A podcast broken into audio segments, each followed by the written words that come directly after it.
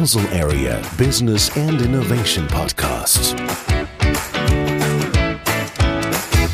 Comme jurassien d'origine, je voulais contribuer euh, un peu à mon niveau euh, au développement euh, du, du secteur medtech dans la région.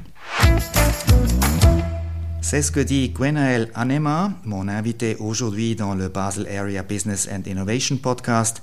Mon nom est Martin Jordan.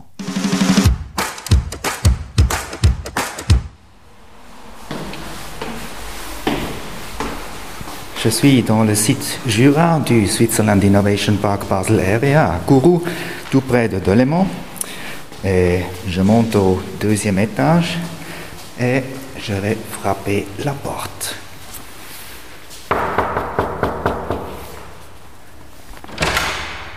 Bonjour, monsieur Anema. Comment ça va? Bien et vous? Mais, mais aussi. Je vous en prie, entrez. Merci beaucoup. Donc, bienvenue au Switzerland Innovation Park ici au Jura. Oui, merci. Donc, c'est les bureaux donc, euh, de d'Inospina. Uh-huh, Donc, on est implanté ici depuis euh, décembre euh, l'année dernière. uh-huh, Ça fait maintenant neuf mois qu'on est, qu'on est activement à la tâche ici. uh-huh. Et combien de personnes peuvent travailler ici Donc ici, on a un bureau de, de quatre personnes. On est aussi, euh, il y a une équipe d'ingénieurs dans le cadre du projet InnoSuisse qui travaille sur différents sites. Donc on a la HEIGVD à Yverdon et puis aussi la HEARC à Neuchâtel. Euh, Il y a quelque chose qui vous inspire particulièrement ici?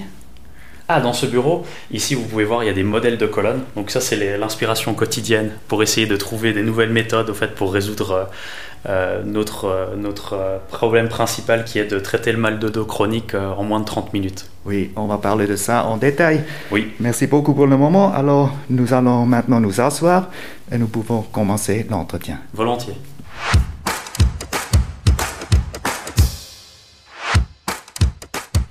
Gwenaël Anema est allé à l'école à Tonon-les-Bains, au bord du lac Léman, en France. Il est ensuite passé du côté suisse pour étudier à l'École polytechnique fédérale de Lausanne, EPFL, où il a fait son master en ingénierie mécanique. À partir de 2014, il a participé comme ingénieur de recherche et développement à la EPFL à de grands projets européens multidisciplinaires et il était cofondateur d'une start-up à Lausanne. Après quatre ans travaillant comme scientifique de recherche au laboratoire fédéral d'essai des matériaux et de recherche EMPA, il a cofondé sa deuxième start-up, maintenant euh, ici dans le canton du Jura. La start-up s'appelle Innospina, dont nous parlerons en détail plus tard. Gwenaël Anema, je n'ai pas encore mentionné que vous êtes membre d'une équipe nationale, à savoir de l'équipe nationale suisse de MedTech. Comment s'est-il passé qu'Innospina est devenu membre de cette équipe nationale? Alors oui, vous avez raison. Donc euh, Venture Lab organise chaque année donc une sélection euh, intensive. Donc euh, 10 startups sont sélectionnées par un jury euh, d'experts et d'investisseurs pour faire partie donc de ce Swiss National MedTech Team. Euh, il y avait à peu près 70 candidats et Innospina a été sélectionné. Et sauf erreur, c'est la première fois qu'une euh, une startup MedTech jurassienne participe à, à ce prestigieux programme. Vous avez dit cette équipe nationale tient 10 membres, dont Mhm. 9 sont de Zurich ou de Lausanne. Mhm. Seulement Innospina est d'une autre région. Qu'est-ce que ça nous dit du paysage MedTech suisse? Alors vous avez raison, donc euh, la concentration des startups medtech euh, aujourd'hui est, est principalement sur les grands pôles, donc euh, Lausanne euh, et Zurich. Il y a aussi euh, Genève et Bâle pour tout ce qui est life science. Et c'est vrai que ces grands pôles sont souvent couplés donc soit à des EPF, soit à des universités, ou aussi à des, des- des hôpitaux universitaires ou des, des grandes industries euh, dans le secteur medtech. Euh, mais certains cantons comme le Jura peuvent aussi s'appuyer sur, euh, sur d'autres atouts pour, euh, pour développer leur, leur diversification, notamment dans le, dans le secteur médical. Alors le Jura grandit? Mhm, Oui, c'est une stratégie que le canton euh, a choisi d'opter depuis plusieurs années en, en diversification. Euh, et puis je pense qu'ils ils mettent vraiment l'accent pour le développement futur dans le domaine du medtech. En automne, l'équipe nationale suisse de MedTech se rend aux États-Unis Mhm. pour un roadshow. À Boston, vous aurez l'occasion de rencontrer des investisseurs internationaux et des leaders de l'industrie. Quelles sont vos attentes spécifiques pour ce voyage? Alors oui, donc les États-Unis, c'est le, le principal marché euh, pour notre premier produit médical. Donc c'est un implant qu'on appelle implant fusion. Et c'est vrai que le programme euh, Venture Leader accélérera le, développement de notre entreprise euh, grâce à la mise en pratique donc, de, de, de, Key Topics, c'est aussi de mieux comprendre l'écosystème américain, donc des dispositifs médicaux, et aussi afin d'affiner notre, notre stratégie. Donc ce serait une occasion fantastique vraiment pour Inospina de présenter son produit à des investisseurs américains de haut rang, en vue aussi de notre prochain round d'investissement. Et en plus, on, on, pourra obtenir des feedbacks euh, supplémentaires et avoir des contacts avec des euh, leaders d'opinion dans le spine euh, qui pourront potentiellement rejoindre notre euh, Medical Advisory Board. Quel serait le plus grand succès que vous puissiez imaginer aux États-Unis? Aux États-Unis, c'est d'avoir de sécuriser euh, des, des, financements avec des investisseurs et d'avoir au moins euh, trois key opinion leaders qui veulent rejoindre notre advisory board. Ce serait fantastique. Mais êtes-vous également préparé au fait que vous pourriez revenir déçu? Tout à fait, oui, ça fait partie de, du entrepreneurial journey, on va dire. On ne peut pas prévoir l'avenir, mais il faut tenter. Si on n'essaye pas, on ne peut pas savoir ce qu'il y a, où est-ce que ça va aboutir, si ça va être un succès ou, ou un échec duquel on pourra apprendre. Parlons maintenant de votre startup Inospina. Vous mm -hmm. êtes le directeur et vous essayez avec votre équipe de simplifier la chirurgie de la colonne vertébrale. Racontez-nous qu'est-ce que vous développez exactement? Alors chez Inospina, on conçoit et on développe des nouveaux implants et du matériel chirurgical qui permet donc aux chirurgiens de, de traiter les maux de dos chroniques en, en, moins de 30 minutes. Euh, et au fait, la technologie qu'on développe, elle garantit au fait un positionnement précis et sûr de l'implant, euh, ce qui simplifie drastiquement l'acte chirurgical et réduit aussi euh, considérablement la durée de, de l'opération. Les avantages principaux, c'est qu'on pourrait les mettre de manière euh, percutanée, donc ça veut dire juste avec une petite incision sous la peau, en ambulatoire. Donc euh, le patient peut venir le matin, avoir une chirurgie de 30 minutes et repartir la même journée, au lieu de séjourner plusieurs jours à l'hôpital. Où êtes-vous maintenant actuellement? Quelles sont les étapes que vous avez déjà euh, franchies? Donc actuellement, nous sommes en finalisation de la phase euh, R&D euh, pour notre premier produit, donc l'implant fusion, ainsi que le matériel d'implantation. Et nous avons commencé les démarches régulatoires aussi accompagnées par un partenaire expérimenté local. Y a-t-il des problèmes auxquels vous êtes actuellement confrontés? Peut-être en, général dans le, dans le domaine medtech, euh, particulièrement quand vous développez des, des, produits implantables, euh, c'est un parcours qui est extrêmement long et, semé d'embûches. Donc euh, pour citer par exemple un des problèmes, c'est vraiment tout ce qui est régulation et tests cliniques qui sont une étape obligatoire mais nécessitent aussi d'énormes ressources, non seulement financières mais aussi en temps. Et euh, aussi quand euh, dans le, dans le domaine du spine, donc de, la colonne vertébrale, euh, il y a à peu près 5-6 grands acteurs qui se partagent 90% du, marché. Donc c'est très compliqué de rivaliser et de se faire une place, même si on développe des produits innovants qui répondent à un besoin spécifique des chirurgiens. Mais il n'y avait pas un revers qui vous a fait penser d'abandonner?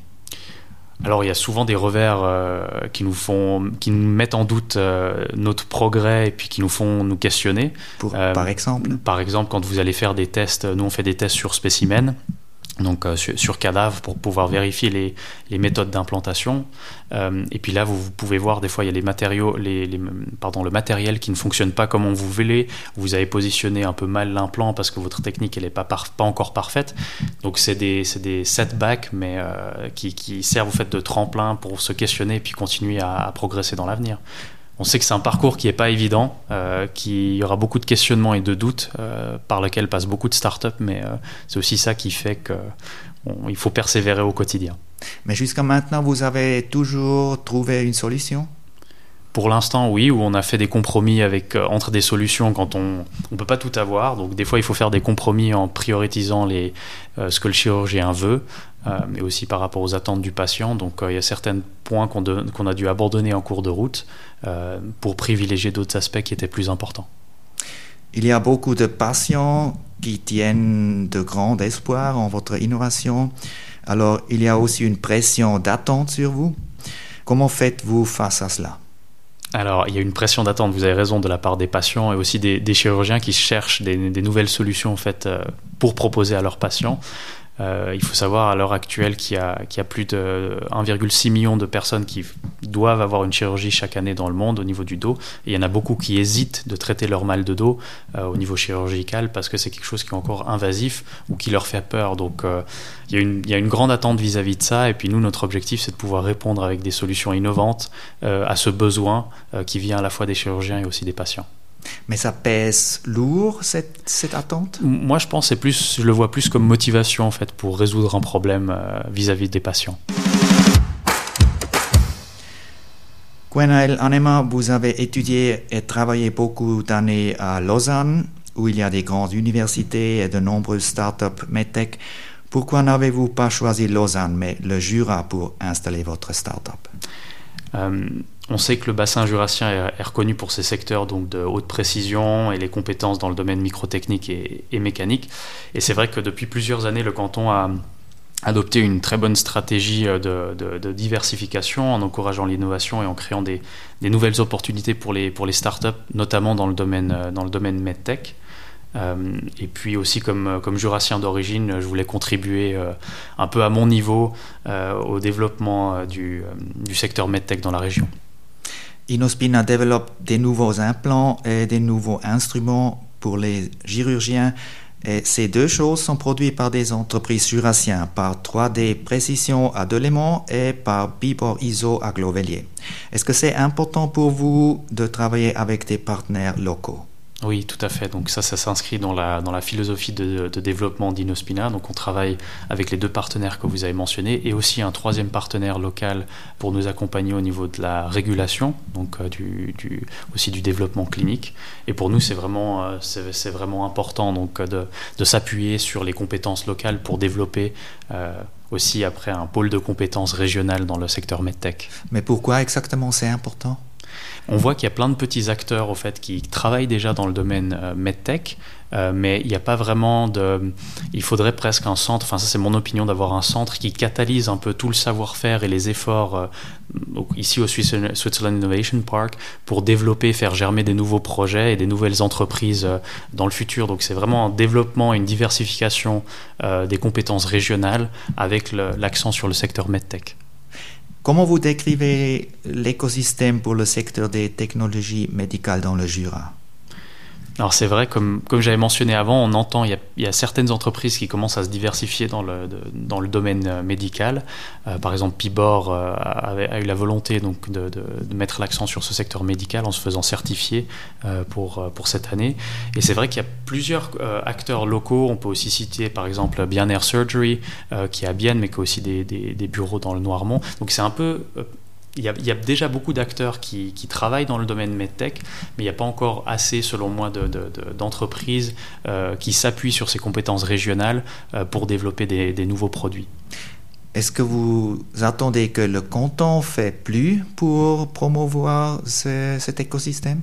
Alors le canton avait déjà commencé, euh, comme je l'avais mentionné, dans une stratégie de diversification. Le fait qu'il soit mis aussi avec les, enfin que les trois cantons se soient mis ensemble euh, au sein de, du Switzerland Innovation Park et de faire une antenne ici euh, à Kourou, avec l'accent sur le medtech, je pense que c'est une volonté forte. Le canton du Jura est aussi un des seuls cantons à avoir mis en place New Innovative Enterprise Label, qui permet donc d'avoir accès à des soutiens qui sont pilotés par la promotion économique.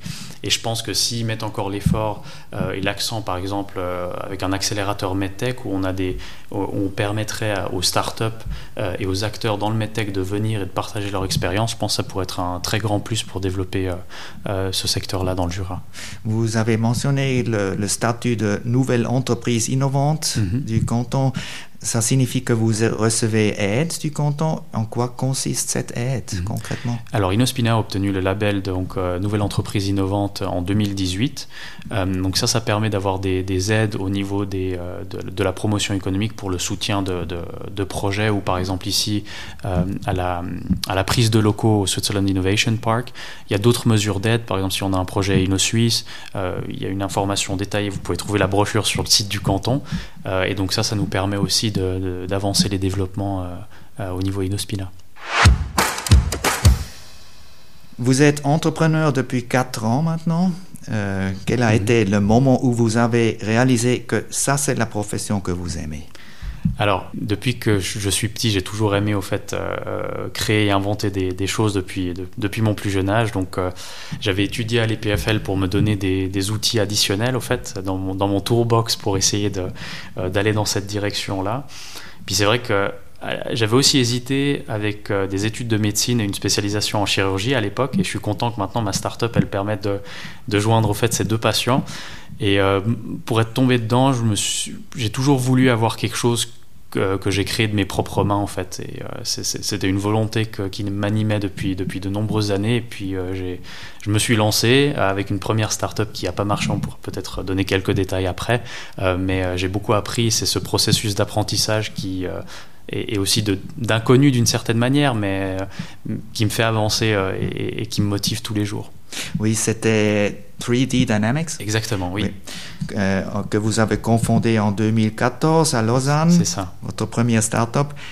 Euh, qu'est-il arrivé à cette start-up? Alors, donc, après avoir terminé les, études à l'EPFL et puis avoir travaillé aussi euh, comme assistant de recherche là, j'ai donc cofondé 3D Dynamics avec un, un, ami et on s'est lancé au fait dans cette inconnue entrepreneuriale parce qu'on savait pas grand-chose. Euh, et en fait, on est parti d'un constat, c'est que la simulation numérique euh, et puis la liberté de design qui est offerte par le, le, 3D printing, enfin l'impression 3D, euh, nous avons décidé de combiner ces deux domaines pour créer une start-up qui donne vie aux idées complexes des clients et qui développait aussi ses propres produits. Et plusieurs choses ont fait que ça n'avait pas marché. Euh, mais un des exemples que je peux donner, donc on avait développé un, vélo hybride euh, qui s'appelait Carbonium, donc il y avait des parties de la jonction en fait du frame, du cadre, qui étaient faits en, titane avec une structure euh, alvéolée, donc qui est très légère, et puis des barres de jonction en, carbone. Puis on avait commencé à rédiger les brevets, on avait fait un premier prototype, mais on n'avait pas réussi à, intéresser suffisamment d'investisseurs, et puis aussi notre business model était, était pas bon. Mais ce qui est intéressant, c'est que vraiment les, idées, elles sont universelles. Et puis donc nous, après avoir abandonné ça, on a vu trois ans après euh, que ce concept a été repris par une entreprise anglaise. Et puis euh, me permet de dire aussi que avoir l'idée, c'est la partie facile. Après, il faut, euh, comme diront beaucoup d'investisseurs et, et d'experts, la différence, c'est vraiment l'exécution pour amener un produit d'un concept euh, jusqu'à sur le marché. Et ça représente euh, vraiment 90% de la création de valeur euh, d'une entreprise. Donc il y a peut-être des choses qu'on n'avait pas réussi à faire avant. Et puis on a dû apprendre beaucoup de choses et si je peux faire un parallèle, euh, je peux dire aussi avec, avec l'aviation, c'est comme quand vous entrez dans un cockpit d'avion, donc euh, vous mettez le contact, vous allumez votre moteur, ça c'est une chose. Après, il faut aller le long du taxiway, il faut vous aligner sur la piste de décollage, il faut décoller, et ensuite vous devez suivre un cap, et il y aura toujours des turbulences, donc il faut réussir à maîtriser les turbulences et puis arriver à destination. Mais dans votre opinion, vous pensez que vous avez failli J'aime pas la connotation un peu négative de failure. On a beaucoup, beaucoup de personnes ont, du mal à dire oui j'ai échoué. Euh, moi au contraire, je pense que c'est quelque chose euh, où on apprend toujours de, alors que ce soit des erreurs ou, des apprentissages. Donc j'essaie toujours de tirer des leçons en fait de, ce qui s'est passé. Je le vois plus comme comme épreuve positive au fait pour pour euh, ne pas répéter ces mêmes erreurs dans le futur. Au fait, c'est un processus d'apprentissage pour moi. Alors qu'est-ce que vous avez appris pour quand vous avez fondé Inospina? Qu'est-ce que vous avez fait différent? Alors, premièrement, pour ce qui est maintenant brevet, donc on s'est entouré d'un cabinet euh, spécialisé au lieu d'essayer de, dégrossir, d'écrire nous, au fait, une grande partie du, brevet. Il y a aussi tout ce qui est au niveau gestion, euh, contrat, euh, contrat avec des autres partenaires, des autres entreprises, quand on aborde des investisseurs, des choses basiques comme signer un, faire signer un NDA, dans certains cas, quand on veut faire un projet de collaboration. il y a plein d'aspects que je pourrais pas toujours résumé, mais et même maintenant, si je devais recommencer une, autre startup, je ferais les choses différemment. Donc, euh, on discute souvent avec d'autres fondateurs à l'EPFL et à Zurich. Une chose, par exemple, qu'on ne pense pas forcément en tant que, tant que fondateur, c'est tout ce qui est euh, share distribution, enfin distribution des actions euh, dans l'entreprise. On a meilleur temps de le faire échelonné dans le temps pour que chaque shareholders et employés soit motivé aussi et contribue proactivement euh, dans le temps. Et il y a beaucoup d'autres détails qu'on apprend avec l'échange d'autres fondateurs ou d'experts dans le startup. Puis c'est vrai qu'en Suisse, on a un, vrai écosystème où il y a des coachs inno-suisses, où il y a des, mentors avec Basel Area qui nous apprennent de, de, euh, de leurs erreurs passées. Et puis nous, ça nous permet d'accélérer et puis euh, d'apprendre plus rapidement. Et maintenant, comment Inospina est actuellement financé Donc actuellement, on a sécurisé des, fonds non dilutifs euh, et la prochaine étape, c'est de, faire notre, notre seed round l'année prochaine.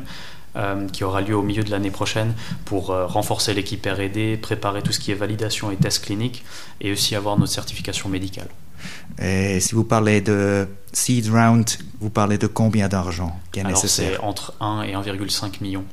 Ah, c'est pas 10 ou 100 millions. Non, ça, ce sera la série A, donc c'est la prochaine étape, euh, où là, on aura vraiment besoin de, de, financement beaucoup plus important pour vraiment démarrer les tests cliniques, donc les, les clinical trials in human, donc sur les personnes euh, aux États-Unis et en Europe, euh, où là, c'est beaucoup de patients, à peu près 200, 300 patients qui sont nécessaires, avec des suivis qui peuvent durer jusqu'à 3-4 ans. Et ça pourrait être quand?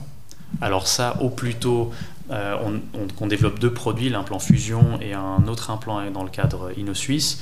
Euh, l'implant fusion, lui, il nécessitera des tests de clinique longues et ça, on pourra commencer idéalement en 2024. Êtes-vous confiant que vous y parviendrez avec euh, les seed rounds? Alors confiant, oui. Maintenant, on ne peut pas prévoir, il y a toujours des inconnus le long de la route, mais oui, je suis confiant qu'on arrivera à aller de l'avant. Inospina est basé dans le site Jura du Switzerland Innovation Park Basel Area où on, trouve aussi d'autres startups. Pourquoi avez-vous choisi ce siège? Alors, donc le, site euh, Jura du Switzerland Innovation Park euh, Basel Area fait aussi partie du, réseau euh, national des, parcs d'innovation suisses, auquel j'entretiens beaucoup d'échanges avec ceux à Lausanne et à Zurich notamment, où j'ai travaillé. Puis le fait de nous implanter ici a été motivé par, euh, par plusieurs facteurs, euh, donc notamment la volonté des, des, trois cantons de se mettre ensemble et puis de dédier une antenne vraiment pour euh, la, la, promotion dans le domaine de la santé et des technologies médicales, et aussi les mesures de soutien du, de, de la promotion économique qui nous ont permis de démarrer le projet. Comment vous décrivez l'atmosphère dans le parc ici? Alors, pour l'instant, je trouve qu'il n'y a pas encore assez de, de start-up. Il nous faudrait plus de start-up. Et puis, cette période Covid euh, était un peu plus compliquée. Le, fait de ne pas avoir cette interaction au niveau du café où on peut échanger des idées avec d'autres start-up qui fait vraiment euh, l'âme, j'ai envie de dire, d'un parc d'innovation. On échange des idées, des expériences avec d'autres start-upers. C'est peut-être ça qui, manque euh, actuellement, mais je suis sûr que l'avenir euh, euh, sera beaucoup, en retour à la normale sera, sera bénéfique pour tout le monde. Le site Jura est un de quatre sites du Switzerland Innovation Park Basel mm. Area. Il, y a, il existe aussi les sites à Allschwil, à Bâle et sur le Novartis Campus. Mm-hmm. Y a-t-il un échange entre les startups des différents sites? Alors oui, nous, on a, moi je suis en contact. Alors j'étais dans l'accélérateur euh, Day One, euh, où il y a beaucoup de startups qui sont aussi sur Bâle, et puis on échange encore régulièrement, malgré la fin du programme, euh, entre startups, des échanges entre investisseurs, parties régulatoires ou dans le domaine medtech en général. Donc oui, il y a des échanges. et puis, comme le, le, Franck Kumli avait dit, le directeur de l'innovation et l'entrepreneuriat de Basel Area, il y a besoin d'avoir une diversité de parcs parce que chaque parc puise dans ses, dans ses richesses régionales et puis les interactions entre les parcs sont aussi très importantes. Vous l'avez dit, vous avez participé euh, dans le Day One Accelerator. Mm-hmm. Euh, comment Avez-vous bénéficié de cette participation? Alors là, on a eu vraiment de, de, la chance parce que le programme a commencé en janvier, donc on venait d'être, on venait d'emménager en décembre 2020 euh, et en janvier, on a pu commencer donc l'accélérateur Day One. Euh, c'est un accélérateur qui est principalement orienté sur la santé digitale, donc on était un peu un outsider avec euh, les medical devices, euh, mais j'ai eu énormément de chance, j'ai beaucoup appris. Quant à la stratégie de mise sur le marché, la planification régulatoire. Il y a eu des conseils de nombreux experts et on a aussi eu la visibilité et l'accès à un immense réseau euh, de, Basel Area et je suis très reconnaissant. Ça, a vraiment boosté le développement de, de Inospina. Est-ce que vous recommandez en général aux startups de participer à des accélérateurs? Moi, je pense que oui, c'est très bénéfique. Il faut après, il faut peut-être pas se perdre en faisant, en étant toujours dans des, dans des accélérateurs, je veux dire, mais euh, il nous faut des bases en tant qu'entrepreneur. Si surtout dans le domaine médical, il y a tellement d'aspects que ce soit, alors IP, stratégie régulatoire, go-to-market, comment on contacte les cliniques, comment on sécurise des lettres d'intention, comment on sécurise des investisseurs. Euh, il y a plein d'aspects au fait auxquels il faut pensé initialement, on n'a pas les, les, les, enfin les, les outils euh, au début. Et je pense que le fait d'être dans un accélérateur, surtout celui de Day One, qui est échelonné sur six mois, avec un format de, une demi-journée par semaine, c'est vraiment très bénéfique parce qu'on on aborde vraiment en, profondeur certains domaines euh, auxquels on n'a pas connaissance et on échange avec d'autres startups. Donc je recommande vraiment à, tout fondateur de se lancer euh, et de, rechercher des accélérateurs parce que c'est vraiment bénéfique.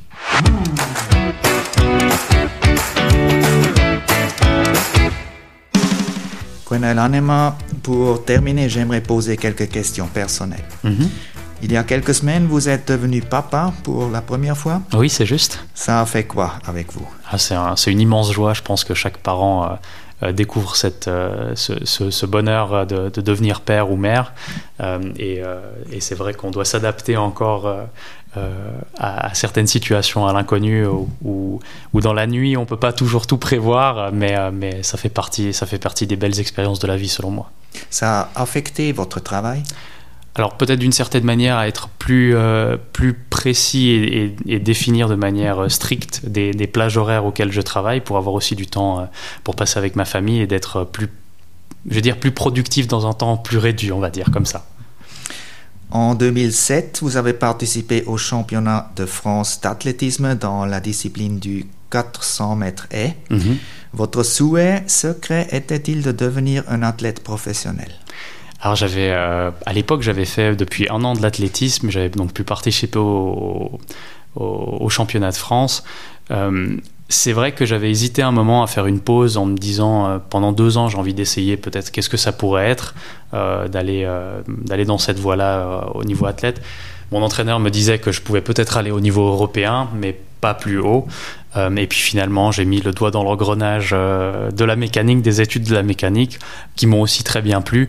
Mais c'est vrai qu'on a toujours cette question de et si j'avais essayé peut-être plus en profondeur ou j'avais vraiment essayé cet aspect-là, qu'est-ce qui serait devenu?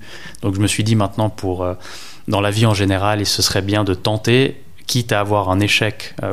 Moi, je le vois positivement, mais au moins d'avoir une réponse à sa question qu'est-ce qui se passe si j'avais et pas d'en voir des si, mais en tout cas d'avoir des certitudes, puis de continuer d'avancer dans la vie. Euh, dans quelle position avez-vous terminé la course? Euh, Alors c'était en le temps final, je crois que c'était 37e. Euh, ça aurait pu faire un podium à l'échelle suisse, mais en France, y a, le niveau est plus relevé, on va dire. Vous avez la licence de pilote. Mm -hmm. Qu'est-ce qui vous fascine dans l'aviation? Alors l'aviation, pour moi, c'est vraiment la liberté de pouvoir aller dans n'importe quelle direction, d'être près des éléments et au fait d'être maître de, sa, de la trajectoire, si on veut. On n'est pas cantonné euh, à la route, par exemple, aux, deux dimensions, on va dire. On a vraiment la liberté d'évoluer dans n'importe quelle direction, de voir des paysages d'un différent point de vue, d'un différent angle. Et puis, euh, ça nous permet de voir la beauté, au fait, de, des paysages d'un autre, euh, d'un autre angle. Alors l'indépendance, c'est quelque chose d'important pour vous? La liberté, j'ai envie de dire. Oui, c'est liberté, indépendance, euh, c'est quelque chose, oui, qui est, qui est important. Et puis, en tant que pilote, on doit aussi s'adapter aux conditions météorologiques euh, qui, qui, peuvent changer ou euh, quand on a des, des, des pannes moteurs et qu'on doit atterrir d'urgence dans des, dans des champs comme exercice, c'est quelque chose, euh, l'adaptabilité qui est quelque chose que je, que je cultive, oui. Vous aimez aussi les randonnées en montagne? Mm -hmm. À quoi pensez-vous le plus lorsque vous êtes en randonnée? Alors justement, je pense, je pense à rien du tout. J'arrive à vider mon, mon, ma tête et puis mon esprit euh, et, et, simplement admirer la beauté de, de, la nature. Et dans une interview, vous avez dit Nous devons poursuivre nos rêves, quels qu'ils soient. Quel est votre rêve? Alors moi, mon rêve, c'est de, c'est d'arriver à un succès au niveau d'Inospina pour ensuite partir en, en, Amérique du Sud et aider au développement euh, euh, dans ce pays-là. Dans quel pays? Alors en général, que ce soit Brésil, euh, Chili ou, euh, ou Argentine. Alors vous voulez quitter la Suisse? Oui, J'aimerais avoir un impact aussi dans un, dans, dans un autre continent euh, et, puis, et puis aider les personnes qui sont aussi dans le besoin dans d'autres pays. Gwen Lanema, merci beaucoup pour l'interview. À ce stade, je voudrais signaler qu'il existe également une version anglaise de cette interview. Vous la trouvez si vous vous abonnez au Basel Area Business and Innovation Podcast sur votre plateforme préférée, par exemple Spotify, Apple Podcast, Deezer ou Google Play. Et vous pouvez bien sûr aussi trouver le podcast sur notre site web baselarea.swiss.